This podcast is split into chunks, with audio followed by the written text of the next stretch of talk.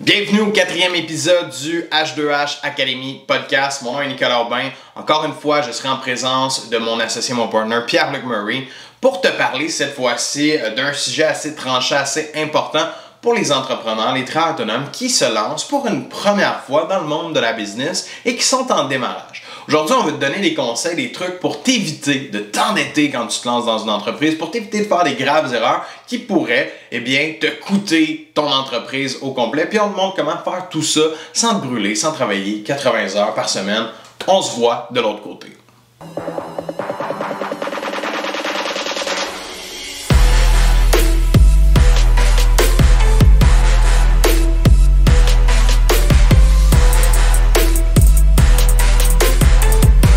Donc, ce matin, euh, au quatrième épisode de H2H Academy Podcast, on va adresser un sujet qui va fort probablement dans le sens inverse de ce que tu entends un peu partout, ces médias sociaux, par ton beau-frère, ton père, ton oncle, bref, des gens qui sont en business et qui te donnent des conseils.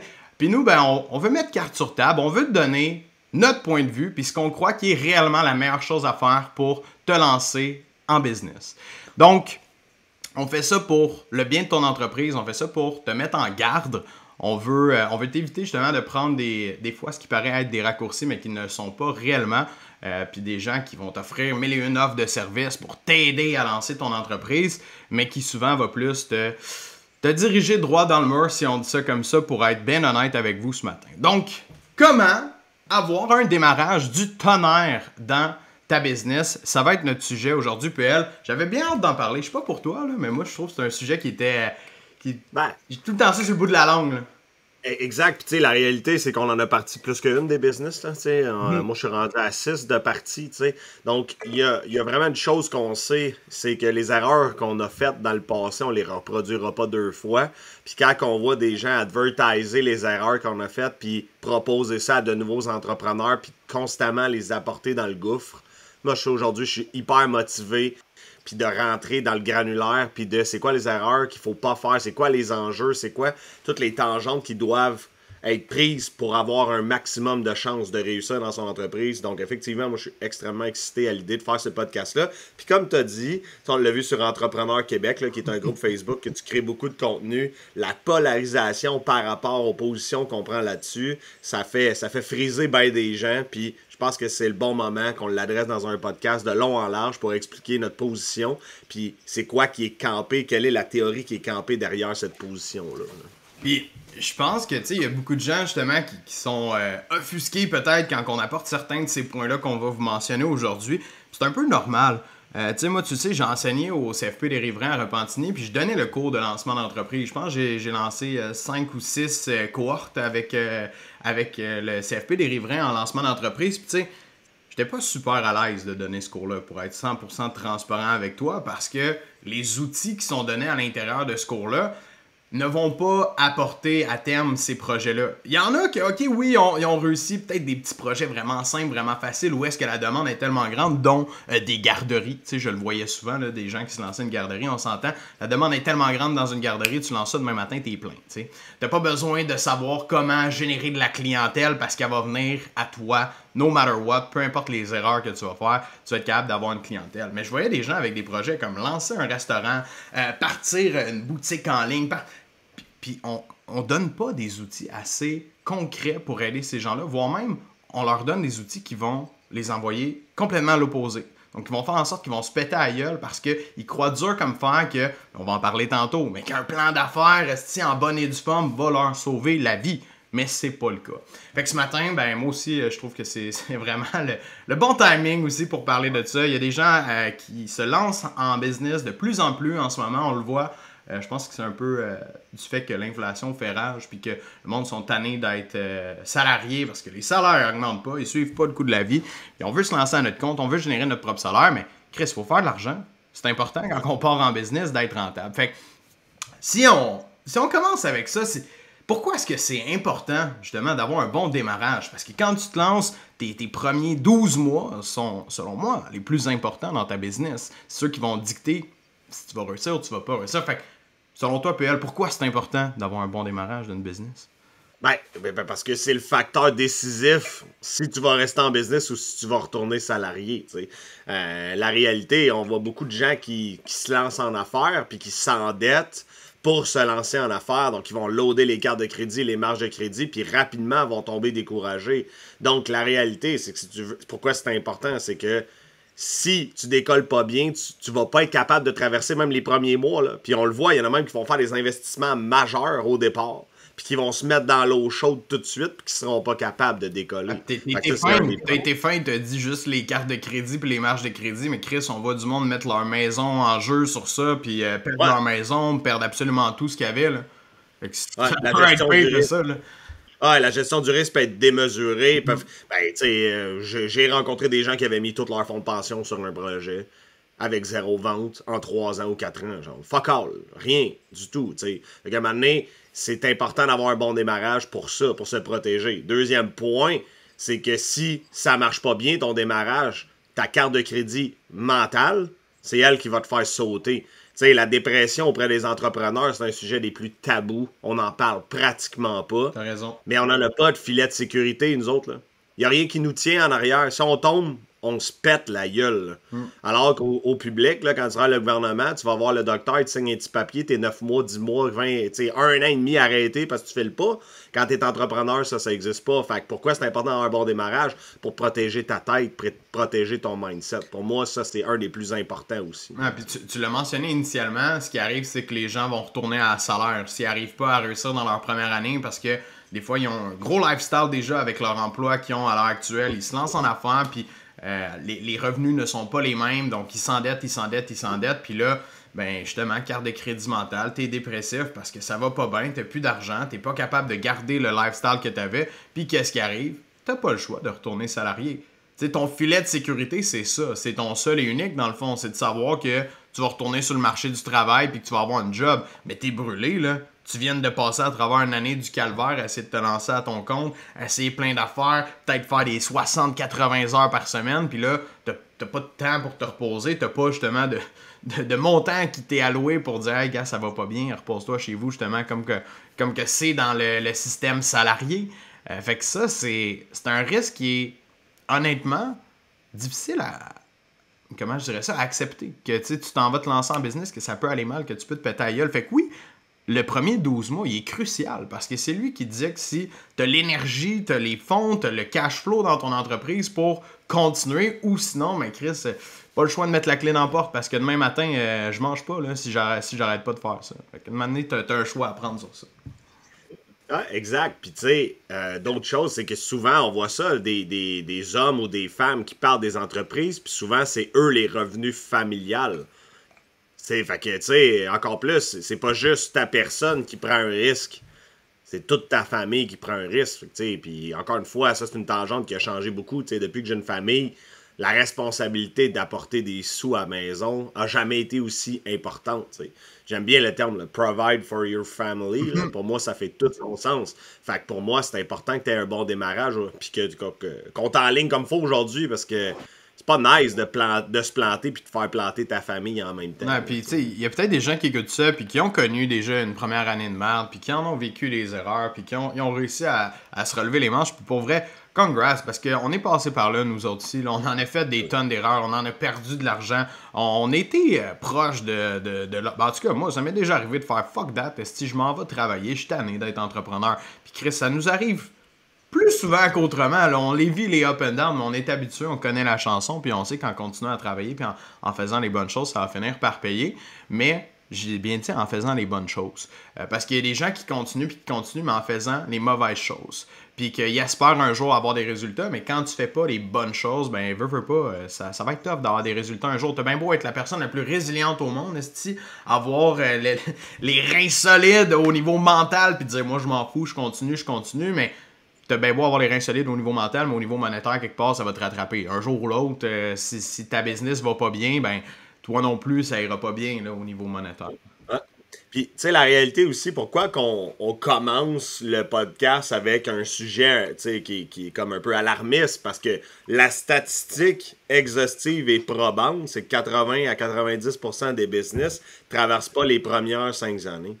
So, maintenant, qu'est-ce que tu peux faire pour mettre toutes les chances de ton côté pour pas planter puis pour pas fermer pour diverses raisons, ben c'est la raison pour laquelle on va se parler aujourd'hui. Puis qu'on va rentrer dans le granulaire, puis on va parler des bons investissements puis des bons moves à faire pour réduire les risques. Exact. Pourquoi? Parce qu'on l'a fait. on l'a fait de long en large. Dans les 15 dernières années, on a fait des erreurs puis des bons coups. Puis aujourd'hui, je suis content de pouvoir dire, OK, ça c'était pas bon, ça c'était bon. Puis aujourd'hui, c'est drôle parce qu'à chaque fois qu'on repart une nouvelle business, me semble que c'est toujours plus facile. Un petit peu plus fun. Un petit peu plus fun à chaque fois. La dernière business, ça a pris trois mois de être rentable pour se payer déjà des mhm. dividendes. Alors que la première, mon Dieu, c'est pas pour rien que j'ai perdu mes cheveux. Je m'en souviens. Ma comptabilité puis mes cheveux tombaient dans mes livres de comptabilité. Aujourd'hui, on se sent en contrôle, on sait quoi faire. Mais on a, on a pas. toutes les erreurs qu'on a faites, on a appris à les corriger puis à poser les bonnes actions aujourd'hui. Non, puis, tu sais, je, rentrerais dans c'est quoi justement un, bon démarrage 0 à 12 mois? De quoi ça peut avoir l'air? Parce que là, on est comme, faut que tu fasses de l'argent dans tes premières années, faut que tu sois rentable, faut pas que tu. Mais c'est quoi, logiquement, sur papier, ou voire même un bon démarrage 0 à 12 mois? Ça commence par quoi? Tu sais, là, le point qui est super important ici, c'est qu'on s'adresse aux PME. OK? Mhm. Tu sais, là, notre objectif aujourd'hui, c'est pas de définir c'est quoi les best practices pour lancer une business qui va être cotée en bourse ou une innovation exceptionnelle comme un Tesla numéro 2, là, OK? Qu'on s'entende, c'est ça s'adresse aux propriétaires de PME qui veulent starter des petites et moyennes entreprises. Alors, dans une PME, le premier point, c'est est-ce que tu as une preuve de concept? Est-ce que ça marche, ce que tu proposes? Est-ce que c'est dans ta tête que c'est hot? Ou est-ce que c'est vraiment hot pour vrai? Ça, là, c'est le point numéro major, Major point pour vrai, parce que on voit tellement de gens euh, arriver, ah, j'ai l'idée du siècle. Puis moi-même, c'est qu'avant, tu le sais, j'étais tout le temps, hey, PL, ça, ça pourrait être nice, tu Puis depuis qu'on travaille ensemble, j'ai tout le temps apporté des idées à gauche, à droite, puis j'en ai apporté des mauvaises, là, puis vraiment des mauvaises. Puis une chance que tu étais là, des fois, pour me dire, Nick, c'est pas ta meilleure, celle-là, tu sais. Je pense, je pense qu'on va la mettre de côté, puis qu'on on, on partira pas de business de même. Mais c'est bon de c'est bon d'avoir la créativité, c'est bon de réfléchir à des idées constamment, mais ce qui est important, tu l'as bien mentionné, c'est d'avoir la preuve. Est-ce qu'il y a une demande pour ça dans la société? Puis ça, euh, il, faut, il faut le tester, il faut avoir des preuves, il faut être capable de mesurer ça, voire même.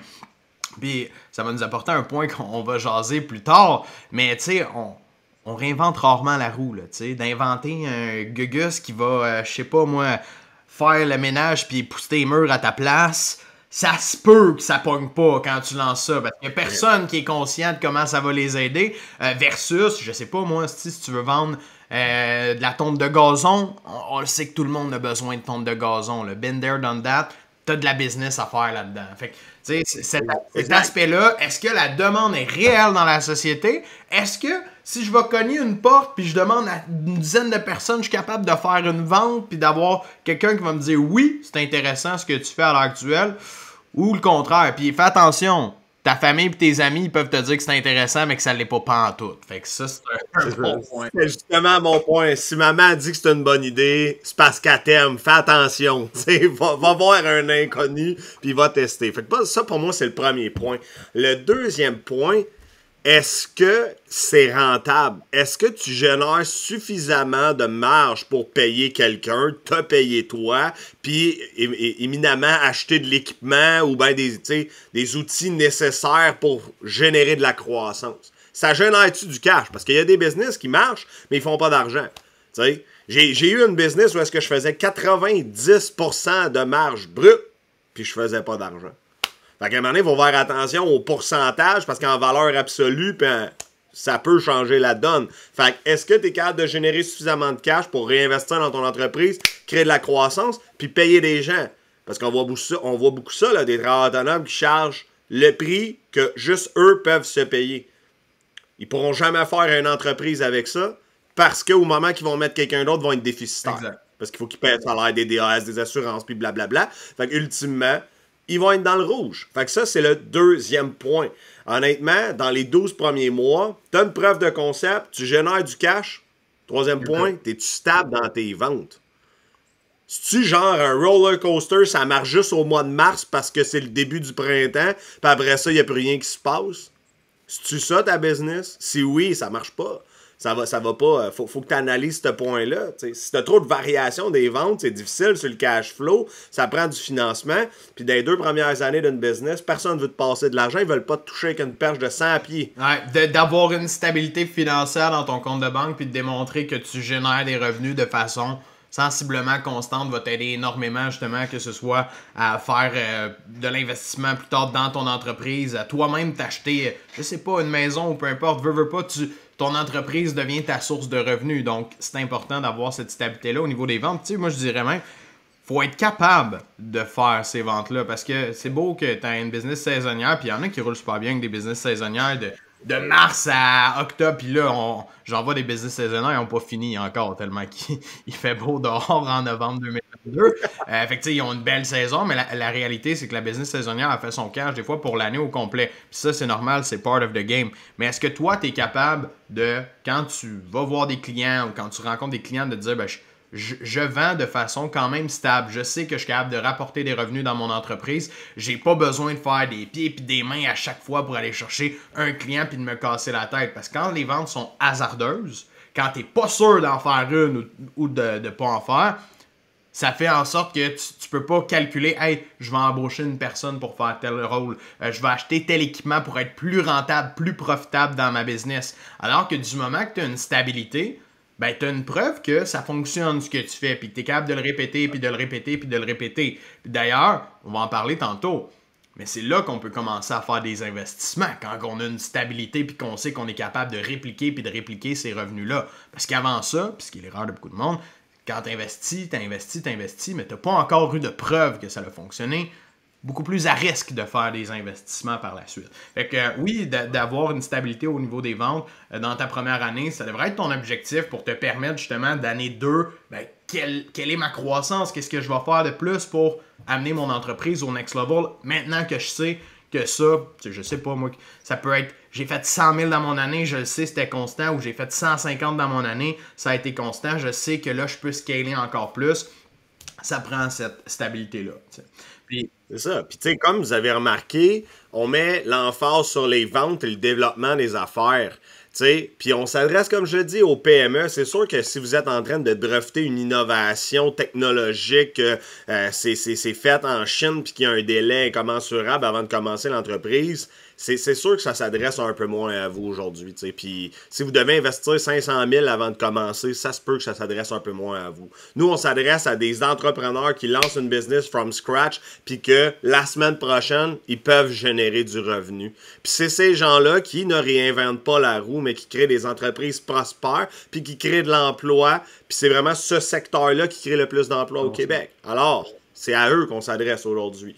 Donc, le dernier point pour avoir le bon départ, c'est que tu as les ventes, tu as le cash, tu une preuve de concept. Maintenant, es-tu capable de protéger ta tête?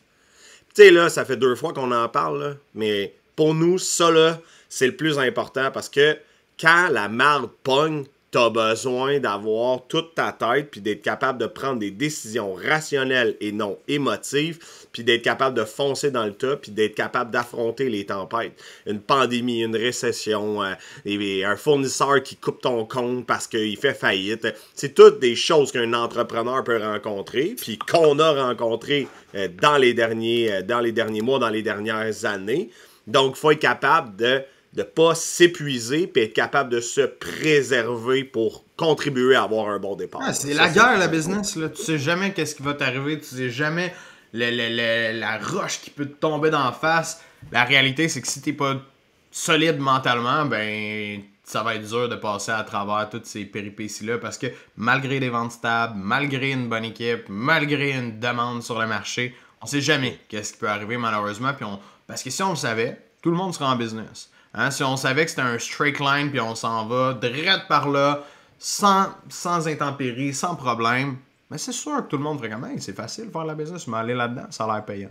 Mais la réalité, c'est que ce défi-là mental, c'est le plus gros selon moi pour l'entrepreneur. Parce que euh, on, a, on, a, beau avoir plein de ressources, plein d'outils, des bonnes personnes autour de nous, mais si nous, on n'est pas capable de nous aider nous-mêmes, puis d'être notre premier support, parce qu'on est toujours notre premier support. Il n'y a personne là à côté quand on est en business pour dire Hey, good job, hey, fais ci, hey, travaille sur ça. On n'en a pas de gens comme ça à tous les jours qui est là en arrière de nous pour nous aider. Fait que si on n'est pas capable nous-mêmes de se supporter, euh, ben malheureusement, ça fait en sorte que quand on a des up and down, ben souvent on reste dans le down pas mal plus longtemps que, que dans le up. Ah, exactement. Puis tu sais, moi, là, honnêtement, j'ai un budget qui est clairement attribué. Là. Ça va faire huit ans que je vois une psychologue à toutes les deux semaines. Et c'est l'endroit où est-ce que je sors ma vapeur. Tu sais, quand ça me sort dix pieds par les oreilles chaque bord parce que je sais plus quoi faire, j'ai au moins un espace pour aller ventiler puis prendre soin de moi. C'est ça que je veux dire par préservez-vous puis protégez-vous. Puis moi, là, ça fait partie de mon budget, puis ça va toujours être là. Puis j'ai juste peur qu'elle prenne sa retraite parce que je m'entends bien avec elle, tu sais. Fait qu'ultimement, pour moi, ça, c'est vraiment important. Très bon point. Fait que voilà. Maintenant, ça nous amène à notre point numéro 3. C'est quoi les enjeux les plus importants dans la première année? C'est quoi les actions que vous devez prendre pour pas, ou du moins éviter le plus possible de vous planter? Il y, a une chose là qu'il faut, euh, faut qu'on adresse là-dessus en partant. Puis qui est tabou pour ben du monde, c'est qu'on n'est pas capable de faire la différence entre une bonne dette et une mauvaise dette. Puis ça, pour vrai, c'est euh, c'est un facteur qui est important en tant qu'entrepreneur à développer cette compétence-là de contrôler le coût d'opportunité puis le coût euh, de renonciation qu'on a à acheter quelque chose, faire un investissement, peu importe c'est qu'est-ce qu'on veut acheter, est-ce que c'est une bonne dette ou c'est une mauvaise dette? Puis on va en nommer beaucoup tantôt, justement, des mauvais types d'investissements, des choses que, euh, d'ailleurs, des choses que des membres de notre groupe euh, H2H Academy, les top closers sur Facebook, euh, des, membres nous ont mentionné c'était quoi les pires investissements qu'ils avaient fait, les pires erreurs qu'ils avaient faites par rapport à ça, par rapport à l'endettement en business, puis on, va en mentionner. Mais il faut être capable de soulever qu'est-ce qu'une bonne dette et qu'est-ce qu'une mauvaise dette, parce que sans ça, on va investir à gauche, à droite sans jamais comprendre réellement j'ai-tu un retour, je vais-tu avoir des revenus qui vont venir de, cet investissement-là. Puis c'est là que ça devient compliqué là, au début. On sait pas qu'est-ce qui va être bon puis qu'est-ce qui va pas être bon. Parce qu'on se fait. Comment je pourrais dire ça? On, se fait bullshiter. On se fait bullshiter par beaucoup de monde qui essaie de nous vendre une offre de service, euh, que ce soit, puis désolé pour ceux et celles qui, vendent du web, mais quand tu as quelqu'un qui part en entreprise, puis tu suggères de mettre 15 000 20 000 de, de budget marketing alors qu'il n'a rien vendu encore, c'est pas cool. Tu, tu aides pas ton client. Ça, c'est une mauvaise dette pour lui qui va prendre dans sa première année. Fait ce point-là est méga important.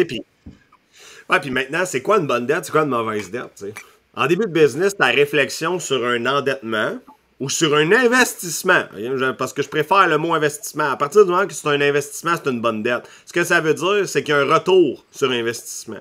Tu sais, si tu achètes une machine qui va produire ta job, qui la fait faire deux fois plus rapidement, ça sous-tend que tu vas faire deux fois plus de ventes, ou tu vas produire deux fois plus vite tes ventes ou ta production. C'est un bon investissement. Puis es un gars dans la construction, tu achètes un pick-up à 125 000, un beau RAM flambant neuf pour le faire lettrer et t'accompagner. Est-ce que ça, ça gère du retour sur investissement? Hell no. C'est une mauvaise dette. C'est une dette qui va coûter cher en 5 grammes sur le cash flow. Tu sais, un pick-up tout rouillé là, pour faire de la toiture, ça marche pareil. C'est le temps que tu vois que tu es capable de faire tes premières ventes. Fait qu'il faut se poser la question, est-ce que l'investissement que je pose pour mon entreprise, elle génère du revenu ou elle me génère des dépenses? Puis tu sais, là, tout le monde dit, ouais, mais faut avoir, euh, faut, faut, faut look good, faut, faut avoir de l'air professionnel. Oui, dans une certaine mesure, mais tu n'as pas besoin du pick-up à 125 000. Là, il y a d'autres exemples, il y, en a, il y en a une panoplie des exemples. Mais pose-toi la question, est-ce que je génère un retour en mettant de l'argent en investissant de l'argent. Et c'est là, c'est là, ça va définir si c'est une bonne dette ou si c'est une mauvaise dette. Et moi, je veux, je veux lever un flag là-dessus, PL, parce que on apprend aux gens à vendre du retour sur investissement, right? ok? Euh, ça veut pas dire que parce que quelqu'un t'arrive avec quelque chose puis te dit que ça c'est un investissement dans ta business que ce l'est nécessairement. Comme je mentionnais tantôt, faut être capable de voir c'est quoi le coût d'opportunité, le retour que tu es capable d'aller chercher de ça, faut que tu vois qu'est-ce que ça va te coûter de l'autre côté d'acheter ça. C'est quoi le, à quoi tu renonces, là, tu sais, quand tu fais un achat pour justement un pick-up à 125 000, ok, c'est quoi ton opportunité? Hey, tu look good en tabarnak. À quoi tu renonces? Ben, sacrément 85 000 que tu aurais pu avoir dans ton compte peut-être, là, au bout de 2-3 ans, au lieu de le mettre sur un pick-up. Puis ce 85 000 là, tu aurais pu faire quoi avec? Ben, peut-être embaucher plus d'employés pour faire plus de jobs, pour faire plus d'argent. Euh, peut-être tout simplement mettre de la publicité pour aller chercher plus de clients, peu importe. Ça reste que c'est pas parce qu'on te dit que c'est un investissement que ça n'est un nécessairement. Fait faut. Que c'est le meilleur. Ouais, faut être alerte sur ça. Euh, tu sais, je veux dire, les gens en marketing sont très bons. Hein? By the way, là, je vous lève tout mon chapeau à tout le monde en marketing euh, parce qu'on on est formé dans le marketing à c'est qu'est-ce qui est bon, comment mettre de la valeur, comment apporter les bons mots, veut, veut pas. Euh, le marketing, c'est un aspect de capter l'attention des gens. Mais ça reste que c'est pas tout type de marketing qui est bon pour toi en démarrant ta business. C'est pas parce qu'on te dit que tu as besoin d'un site web à 3500 que tu as besoin d'un site web à 3500. Hein, prends le temps justement de. Puis on va, y, on va y venir à ça, mais prends le temps d'aller chercher peut-être des avis euh, externes pour avoir euh, tout le, big picture. Ouais, il faut, faut, challenger des idées. Puis d'ailleurs, ça vient avec le point suivant. Entoure-toi des bonnes personnes. Et puis accepte l'aide si elle semble pertinente. Parce qu'on voit ça des fois, des gens qui se lancent avec un ego démesuré puis qui veulent eux-mêmes commettre toutes les erreurs. Je comprends pas ces gens-là. Puis je les comprendrai jamais. Euh, pourquoi tu acceptes volontairement de te fesser dans le mur toi-même? Pourquoi tu tends pas la main à quelqu'un qui pourrait te donner un coup de pouce? Il y en a qui ont passé là avant toi, puis il y en a qui vont te le proposer gratuitement, juste de prendre un café puis de discuter, ça va te permettre de grandir. Fait que s'entourer des bonnes personnes, c'est vraiment un facteur clé de succès. Puis honnêtement, je pense que toutes les deux dans notre vie, on peut dire qu'il y a des gens qui ont eu des impacts significatifs. moi, c'est tous les anges financiers que j'ai eu qui ont changé ma vie d'entrepreneur forever. C'est un impact qui, qui, va rester pendant les 30 prochaines années d'entrepreneuriat que je vais faire, sinon plus. Fait Moi, je pense que c'est un bon point euh, parce que c'est important de s'entourer. Mais il y a des gens qui, dans leur entourage, en ont des personnes justement qui peuvent les aider. Euh, mais il faut être curieux aussi parce que ça vient avec. T'as bien beau être entouré des bonnes personnes, mais si tu poses pas de questions, puis tu dis pas un mot, puis euh, n'utilisent pas ce réseau-là ou ces gens-là pour aller creuser, ben malheureusement, ils viendront pas te voir nécessairement pour dire Hey, qu'est-ce que ok, ça c'est bon, ça. Tu sais, ils ont d'autres choses à faire probablement, ces gens-là, dans le day-to-day. Puis moi, je le, je le répète souvent, poser des questions, soyez curieux, euh, hésitez, gosser le monde. Si la pire affaire qui va t'arriver, qu'est-ce qu'il va faire? Il va te dire non, j'ai pas le temps. Non, désolé, je peux pas t'aider. Ça, c'est la pire des choses qui peut t'arriver quand tu vas vers des gens pour avoir de l'aide pour, poser des questions, pour avoir du support. Au pire, tu vas avoir un nom. Puis c'est pas parce que tu as un nom qu'il faut que tu te fermes et que tu fasses comme ben là, j'aurais pu voir personne, il y en a une qui m'a dit non. Euh, la réalité, c'est que quand on essaye de, justement d'aller chercher ces ressources-là, la plupart du temps, euh, ben les entrepreneurs, les autres personnes justement à succès peut-être alentour de toi vont trouver que tu as de la drive. Ils vont dire ah, il, veut, tu sais, il pose des questions, il a le goût, il a le goût que ça marche son projet, puis il est vraiment curieux. Puis moi, personnellement, ces gens-là, c'est eux que j'adore le plus aider, ceux qui sont curieux, qui posent des questions, qui veulent toujours savoir comment qu'on a fait ci, comment qu'on a fait ça. ça. démontre une intelligence que je veux aller plus vite. Je veux justement pas faire ces mêmes erreurs-là. Je veux aller chercher des raccourcis parce que oui, il y en a des raccourcis. Pas des raccourcis qui vont faire en sorte que ça va être facile, mais qu'au moins tu vas faire la bonne chose pour pas te péter à gueule. Ah, exact, Puis, tu sais, l'autre affaire aussi que, moi qui me fait capoter, là, puis là, là, je sais qu'on va en, en, frusquer, en, brusquer quelques-uns, là. Le plan d'affaires, C'est-tu vraiment utile la première année, là? Puis là, encore une fois, là, on s'adresse aux propriétaires de PME, OK? On s'adresse pas à du monde qui font une affaire complètement fucked up, qui ont besoin de 5 millions de financement. Pour moi, le plan d'affaires, ça sert à aller chercher du financement. OK? En dehors de ça, là, ça sert uniquement à paralyser les gens à pas passer à l'action parce qu'ils cherchent la formule magique pour être capable de trouver la clé, de la, clé du secret de la caramilk. OK? Donc, honnêtement, pour moi, ça va juste engendrer que l'analyse paralyse, puis ça les fait pas passer à l'action. OK? Pour l'avoir donné le cours de lancement d'entreprise où euh, qu'est-ce qu'on fait en fait, c'est un plan d'affaires. C'est exactement ça. C'est 12 semaines en ligne. Euh, je pense que c'est un 3 heures par semaine ou 6 heures par semaine, si je me souviens bien. Puis tout ce qu'on fait, c'est qu'avec les étudiants, on monte un plan d'affaires. From scratch, là. Tu sais, c'est comme, c'est quoi le nom de ta business? Quelles sont tes valeurs? Euh, non, non. Puis tu sais, c'est correct. Ça, pour quelqu'un qui a jamais été en business, il apprend à, OK, ben c'est ça la business, OK, ça a rapport avec mes valeurs. Il y, a un bon fond dans un plan d'affaires, c'est-à-dire que tu apprends à te connaître toi pour peut-être trouver, ben justement, c'est qui mon client, est-ce que ça fit avec moi.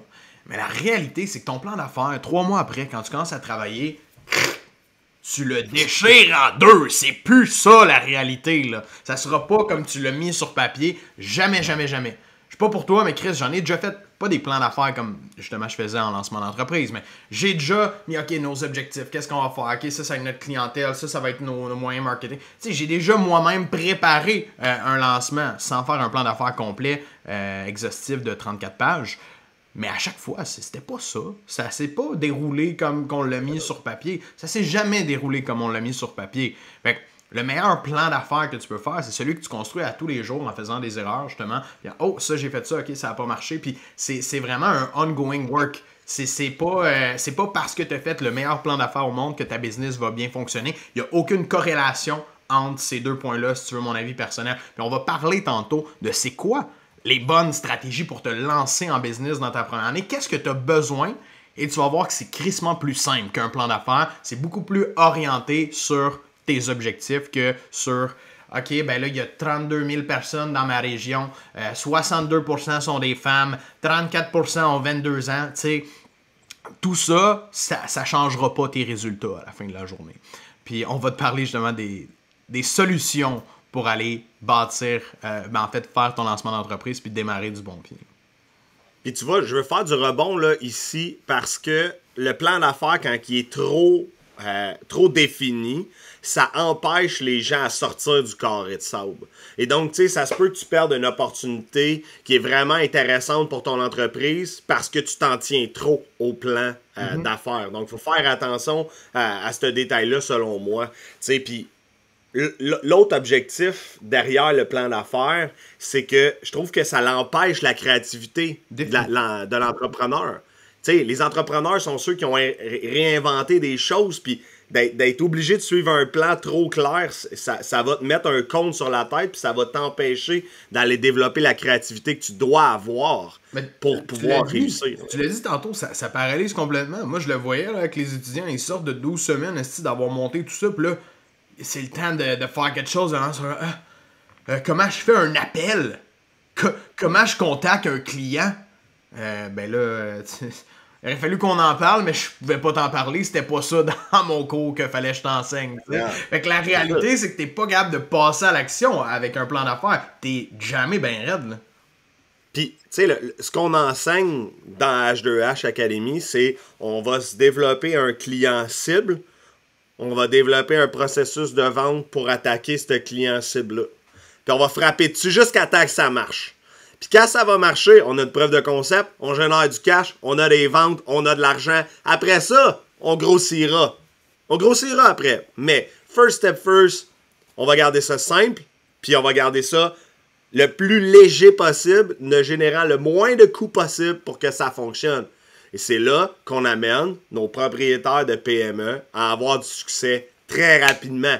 Parce qu'on ne s'éparpille pas dans toutes sortes de modèles d'affaires différents, dans toutes sortes de clientèles différentes. Alors, fuck le, plan d'affaires, là.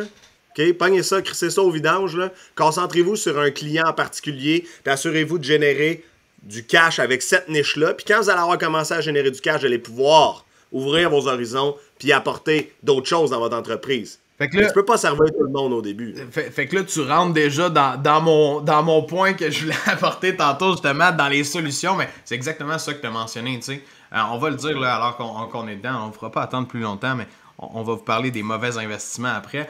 Mais le client idéal, puis ton, ton client cible, c'est la grosse base. Là. À qui tu vas vendre ton offre de service? Il va-tu être intéressé à acheter, à payer ce prix-là pour que comment toi tu le vends? Est-ce que ça va faire du sens? Fait qu'en sachant à qui tu t'adresses concrètement, ben, tu es capable de dessiner pas mal de choses après. Comment tu vas leur parler, ça va être quoi ton message pour, pour connecter avec ces gens-là, faire en sorte qu'ils démontrent de l'intérêt envers toi, ton produit, ton entreprise, ton service. Ensuite de ça, ben, tu vas avoir une approche pour aller les chercher concrètement, ces gens-là. Tu vas avoir une façon de connecter avec eux. Euh, on parle par le message, mais maintenant par le, canal, ça va être quoi? Si tu peux au téléphone, si au porte-à-porte, ça va-tu être sur les médias sociaux? Que tu vas aller les rejoindre ta clientèle? Ça va-tu être, je sais pas moi, dans dans le, dans le bottin téléphonique, fais pas ça s'il te plaît, euh, mais dans la réalité, il y a une façon avec laquelle tu vas aller targeter puis tu vas aller rejoindre ta clientèle, donc un moyen de prospection qui va fonctionner pour toi. Mais pour ça, tu as besoin de savoir à qui je parle là-bas. Qui mon client idéal, c'est qui qui va acheter mon produit et mon service. Puis finalement, tu l'as mentionné, ben, c'est le processus de vente. Une fois que tu es capable de justement savoir à qui tu t'adresses, comment tu vas chercher cette personne-là, comment tu fais pour lui piquer son intérêt, faire en sorte qu'elle ait envie ou du moins qu'elle s'intéresse à ton produit. Il faut que tu vendes, hein? Peu importe qu'est-ce que tu vends. faut que tu sois capable d'y vendre et d'y faire dire oui. c'est la portion la plus dure, puisque souvent, 99% des entrepreneurs négligent au début. Ils se disent, hey, si j'ai un bon marketing, euh, si j'ai une bonne pub, si j'ai un beau site web, si j'ai des belles cartes d'affaires, le monde, ils vont me trouver crédible puis ils vont me dire oui. Yo, marchera pas. Non. là, je vais péter ta bulle drette là, mais ça marchera pas. T'es pas tout seul dans ton milieu. T'es pas. Euh, T'es pas God Save Us All, là. T'arrives pas avec la solution miracle qui va régler tout. Il y a ton compétiteur qui fait ça depuis 15 ans à côté. Il y a la pub à la télé qui ont vu de notre compagnie. Il y a le petit euh, gars du voisin qui. Tu sais, peu importe ton, domaine, ton service, là. Essaie de comprendre à quel point que t'es pas tout seul dans ton marché. c'est pas parce que tu vas voir un client, c'est pas parce que tu vas lui expliquer ton service puis lui démontrer que tu es compétent pour le faire qu'il va te prendre. Parce que ça n'a aucun lien. La personne, pour qu'elle t'achète, faut qu'elle t'aime. faut qu'elle t'achète toi. Ton service, ton prix, c'est pas important. Fait qu'il faut que tu aies un bon processus de vente pour te faire acheter toi. Puis ça, les entrepreneurs le négligent. Ils mettent beaucoup, beaucoup l'accent sur la business. Ils veulent vendre la business, le produit. Ma business est hot. Mon produit, c'est le meilleur. Il a gagné des prix. Non, non, non. Euh, ma business, euh, moi, j'ai tant d'employés. J'ai un beau truck, justement. Je suis lettré. Regardez mon site web. Ça te fera pas plus vendre. OK, peut-être tes références, tes amis, ta famille. Mais c'est pas ça qui va faire en sorte que tu aies un gros chiffre d'affaires, on va se le dire. Non, non, puis tu sais, puis l'ironie, là, puis là, peut-être encore une fois que personne va être d'accord, là, mais ça fait 10 ans que j'ai ma compagnie de système d'alarme, puis le site web, là, on s'en occupe pas. C'est même pas important. Ça rapporte tellement rien. C'est pas ça, c'est pas ça l'essence du succès dans un démarrage d'entreprise. Puis nous, on va pas parler de plan d'affaires. De toute façon, ça, c'est réglé. J'espère que c'est clair dans votre tête.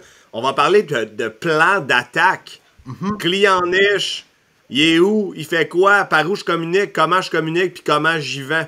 That's it. C'est ça, en tant que travailleur autonome, en tant que propriétaire d'entreprise qui démarre, ça devrait juste être ça, ta réflexion. Fuck le site web, les cartes d'affaires, t'as pas besoin de ça. Fais-toi une belle page Facebook avec ta belle face, là, ça va être assez.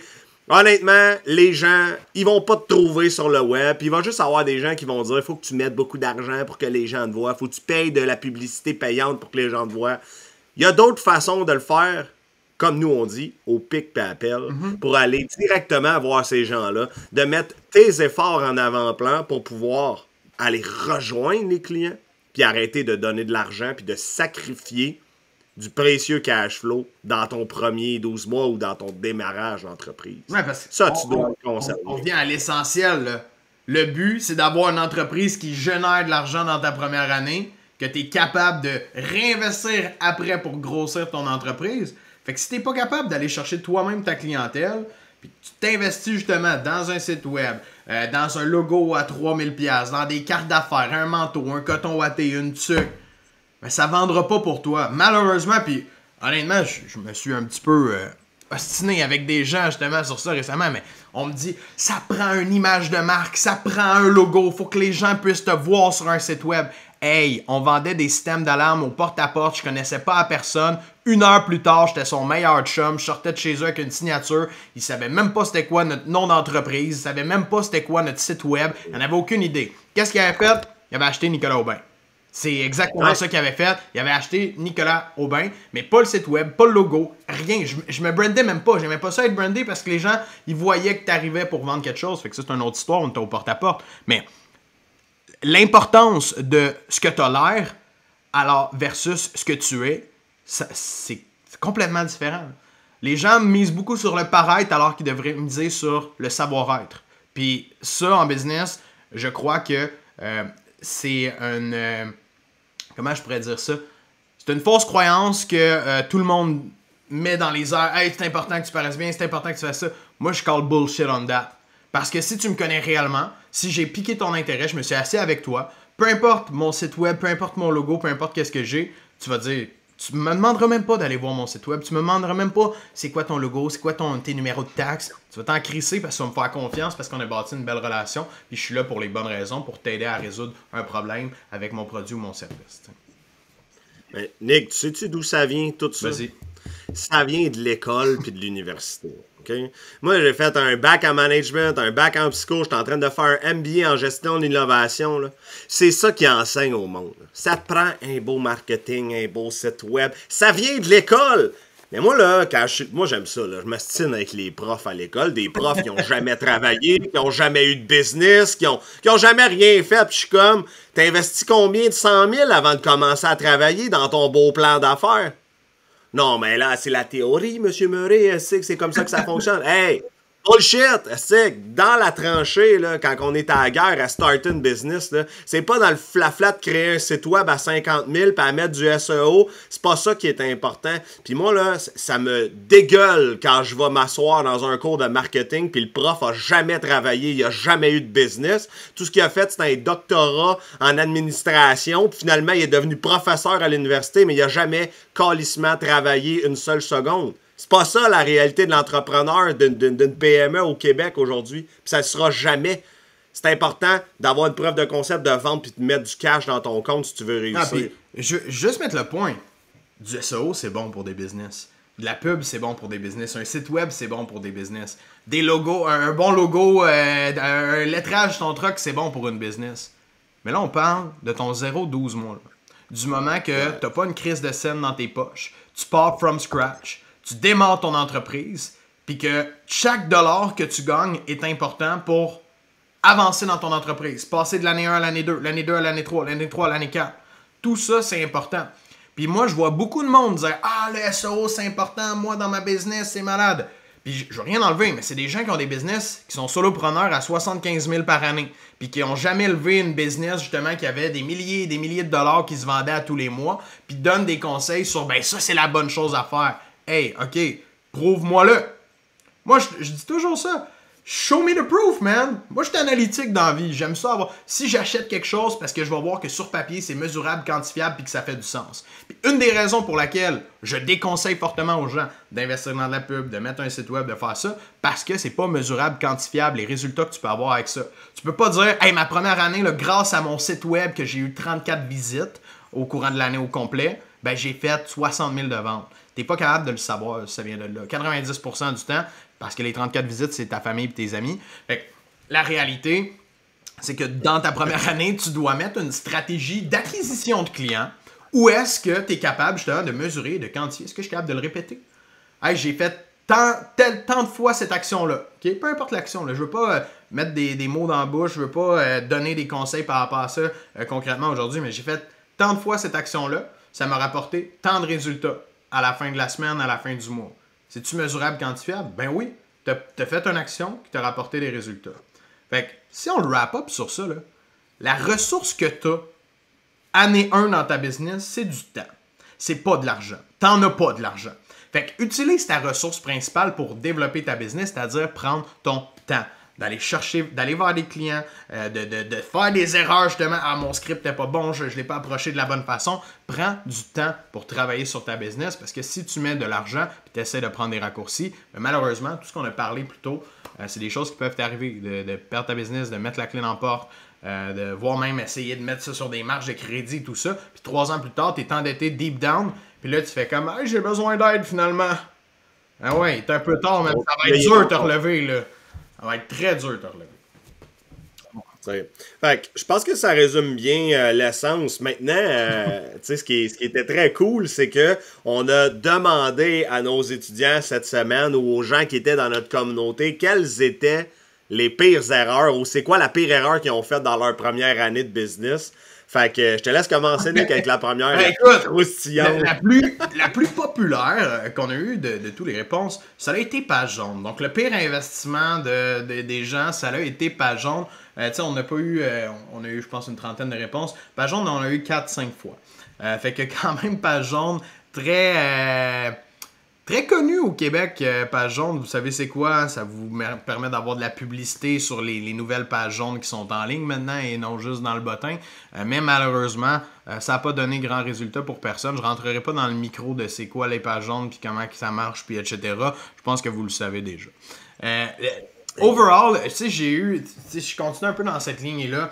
Euh, les pires investissements dans la première année, j'ai eu beaucoup de gens qui m'ont parlé des dépenses reliées justement au marketing, comme j'ai mentionné, euh, que ce soit des ads, que ce soit des listes de leads qui ont acheté.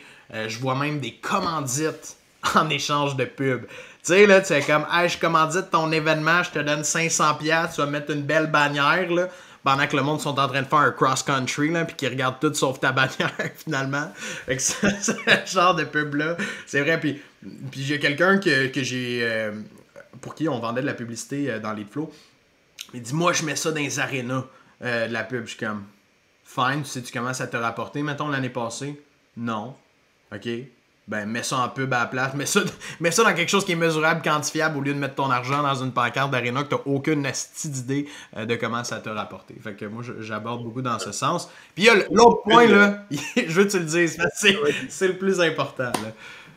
Ben, en tout cas, moi, celui qui m'a le plus marqué aussi, c'est les fameux échanges de services ou les partenariats. OK? On va faire un partenariat, puis là, on voit ça des nouveaux entrepreneurs. Chris, leur horaire est loadé de faire des partenariats.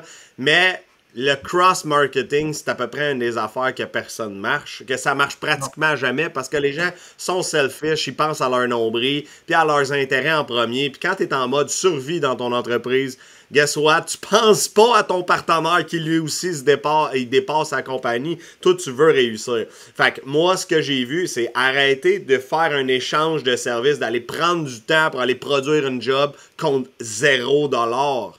Vous n'êtes pas en train de vous former en vente, vous n'êtes pas en train de développer un réseau de crédibilité. OK, peut-être au début, là, développer un portfolio, mettons, vous voulez démontrer, vous allez avoir un témoignage ou deux, correct. C'est une preuve de concept, by the way, c'est une bonne idée. Mais à l'inverse, fais pas ça, genre, pendant, je sais pas, moi, 25-30 séquences de production, de faire des, des, productions en échange de services qui vont absolument t'apporter aucune trésorerie dans ton entreprise. Ça, c'est euh, plusieurs membres qui ont... Ben, moi, moi, je veux bounce back sur ça. Moi, tu le sais, estimons qu'est-ce que je voulais toujours faire euh, quand on a commencé à travailler ensemble dans Résidence. J'essayais toujours de faire des partenariats. Je te disais, ah, telle personne, il va me référer des leads. Ah oui, j'ai parlé à lui, lui, il va me référer des leads. J'ai eu un référencement qui a fonctionné, genre une personne à travers, je pense, 40, c'est des courtiers en assurance de dommages que j'allais voir pour les systèmes d'alarme dans le temps. Puis il y en a juste un qui me donnait des leads constamment, genre une fois de temps en temps, puis qui était commit à le faire parce qu'on se connaissait puis on avait déjà une relation avant de faire ça. Mais toutes les autres à qui j'ai serré des mains puis m'ont dit Oh oui, je vais t'envoyer des leads, never happen. Never happen. Fait pour moi, ce genre de, de, de, création de, de partenariat-là, euh, tu l'as bien mentionné, les gens sont selfish, ils pensent à eux bien avant de penser à toi, puis ils penseront pas à toi avant de se coucher le soir en disant Ah ben oui, il faut que j'envoie ça à Nicolas, c'est super important, demain je vais faire ça. Ah non, Chris, ça va vite sa vie, il n'y a pas le temps de penser à moi. Il, parle à ses enjeux en premier. Il pense à ses enjeux en premier. Puis c'est correct. Tu veux demander, puis c'est un peu ce qu'on vous enseigne. Ayez, ayez du focus. Mm-hmm. Concentrez-vous sur vos opérations, sur vos ventes. C'est ça qui va vous sauver la vie. Fait que sais, ultimement aussi, là, ce qu'on a vu qui est un peu moins revenu, mais se payer avant DES, TPS, ça, c'était pas pire. T'arrives à la fin de l'année, puis 5 grammes la facture rentre. Ça m'arrive à toutes les semaines que je rencontre quelqu'un qui me dit Ouais, pas payé, j'avais pas pensé mettre des impôts l'année passée de côté. OK, basic factor, là, tu sais, mets, 30-40% d'un petit compte à part, là, c'est sûr, sinon tu vas te faire ramasser, tu sais. ça, ça fait mourir beaucoup de travailleurs ah autonomes et d'entrepreneurs. Ben, Parle à ta comptable, va lui demander c'est quoi le bon chiffre à mettre de côté, crée-toi un autre compte, puis fais ça ASAP, parce que oui, à la fin de l'année, ça... moi je l'ai fait une fois. Je, l'ai fait une année, ma première année euh, franchisée, hey, je dépensais, je dépensais, pas de trouble, la vie est belle, à la fin de l'année, j'étais comme, oh les shit! Euh, genre 40 000 à faire. Euh, je te dirais que mes ventes des deux mois d'après ont été pas mal pour rembourser ça. Mais bon, que veux-tu, c'est part of the game. Euh, des, autres points qu'on a eu, PL, écoute, je, trouve cela il est bon parce que c'est quelque chose qu'on a déjà fait aussi dans le passé. Embaucher des téléphonistes pour faire tous les appels à notre place. Puis là, on parle de cold call. On parle de faire de la prospection. Euh, moi, je me souviens, on avait démarré une nouvelle branche de, B2B avec des téléphonistes. Puis on l'avait jamais essayé nous-mêmes. Puis Chris, que ça avait pas bien marché. Ça, ça, a marché pendant une semaine, puis après ça, j'ai fait, ouais, je pense que je vais prendre le téléphone, puis je vais aller le faire moi-même. Chris, quand j'ai décroché le téléphone, je bouquais 3 sur 5 en appel. Fait que, une année, il faut prendre le taureau par les cornes, il faut apprendre à le faire par soi-même avant de le déléguer. Ah, et puis ça, ça ramène une erreur, genre de déléguer les ventes à quelqu'un d'autre quand tu connais pas ton processus, quand tu sais pas si ça marche ou pas, si t'as pas de preuve de concept, le vendeur va constamment te dire que ça marche pas ton projet parce que tu l'as pas structuré, puis ça va être de ta faute si ça chie.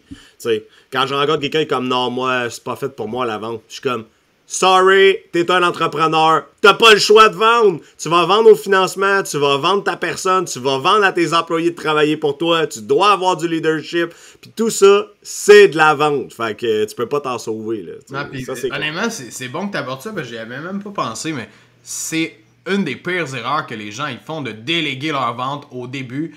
Puis on le voit là beaucoup en ligne. Là. Des closers, j'ai un closer à te passer, lui il est closer, il va venir. Hey, OK, la personne est pas toi, elle n'a pas tes compétences, tes connaissances au niveau de ta business, de ta clientèle, puis elle, elle vend pour sa poche, toi, tu vends pour aider du monde dans ta business. Fait que t'as bien beau engager le meilleur closer de la Terre, ce qui va arriver, c'est que tu vas avoir des pertes au niveau de tes revenus à partir de ce moment-là. Fait que t'es bien mieux de te former toi que d'aller former un des vendeurs ou d'aller chercher quelqu'un justement qui va être là pour closer tes deals. Quand tu as une business qui roule, que ton proof of concept il marche puis que tu as une structure, go for it. Mais année 1, euh, de tout vouloir déléguer ça, that makes no sense. Tu risques beaucoup plus de te péter à gueule que euh, d'avoir du succès avec ça. Parce que tu vas avaler ce qu'il va te dire, mhm. puis tu vas croire ce qu'il va te dire, puis tu vas penser que ça a du sens. Fait que bref, fait que ça fait quand même un bon tour d'horizon sur c'est quoi les erreurs, les bons coups, c'est quoi les enjeux qu'il faut pas faire, puis c'est quoi les best practices à mettre en place pour pas se planter dans la première année en business. Merci d'avoir été avec nous pendant cet épisode-là. J'espère que ton démarrage d'entreprise va mieux se porter grâce aux conseils qu'on aura pu t'apporter à travers le podcast. Si tu as aimé ce qu'on fait, n'hésite pas à venir nous suivre sur les différents médias sociaux, TikTok, YouTube, Facebook, le groupe Facebook HEH Academy, les top closers. Euh, tu peux aussi partager ce qu'on fait sur les différents médias sociaux si tu crois que ça peut aider d'autres gens dans ton entourage. Donc encore une fois, je te remercie. On se revoit dans un prochain épisode.